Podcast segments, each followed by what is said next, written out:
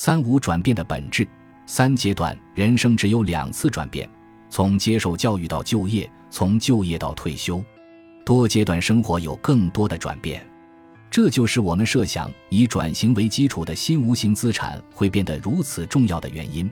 然而，大多数人却没有足够的技能来为此做好准备。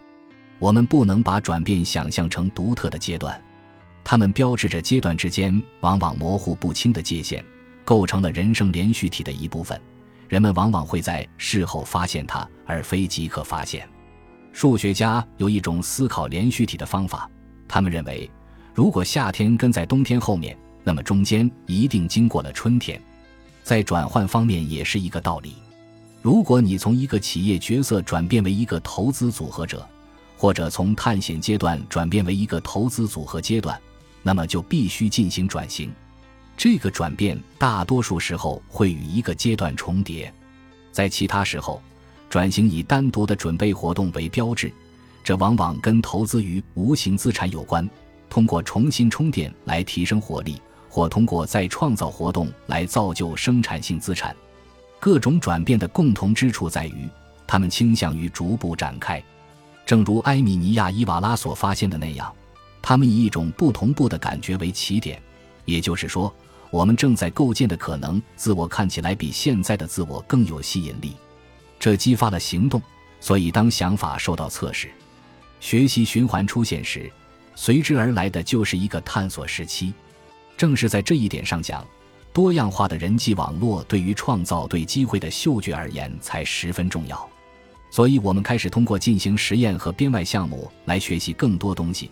使我们能够更好地感受到什么事情是可能的。这通常会在人际关系转移的时候发生。最后，随着转型结束，许下更庄重的承诺，对未来设定更多的计划，人们便还会遇到一个确认时期，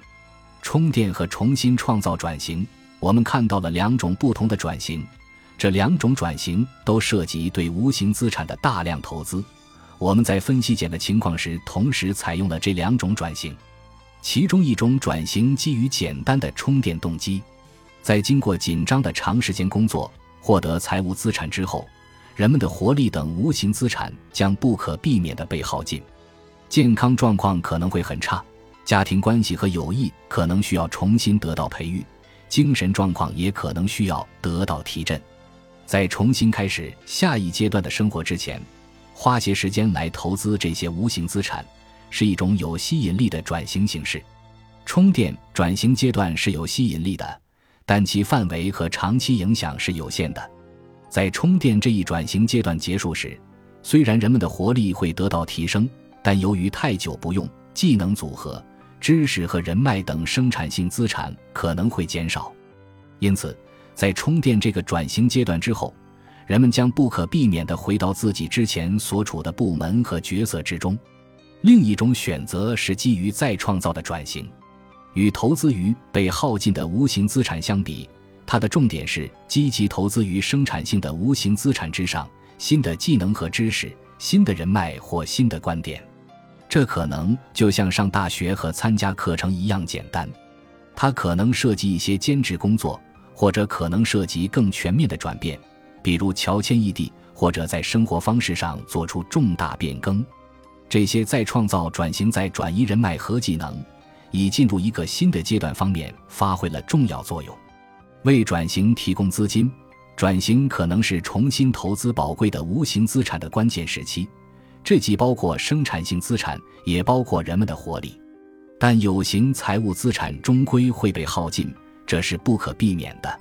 这样一来，我们就必须把这种情况考虑进来，做出计划。在未检设计的场景中，我们通过两种机制来处理这种枯竭状况。第一，就储蓄目的而言，简为退休生活进行储蓄，还积累了财务资产。以便为这些转型期提供资金。第二，设想他的合作伙伴若热也在工作和储蓄，所以在他们的伙伴关系中，他们能够协调转型时机。当其中一个成员为积累财务资产而奋斗时，另一个成员可以专注于建立他们的无形资产。随着社会实验得到蓬勃发展，我们可以认为这些新的阶段都将继续流行。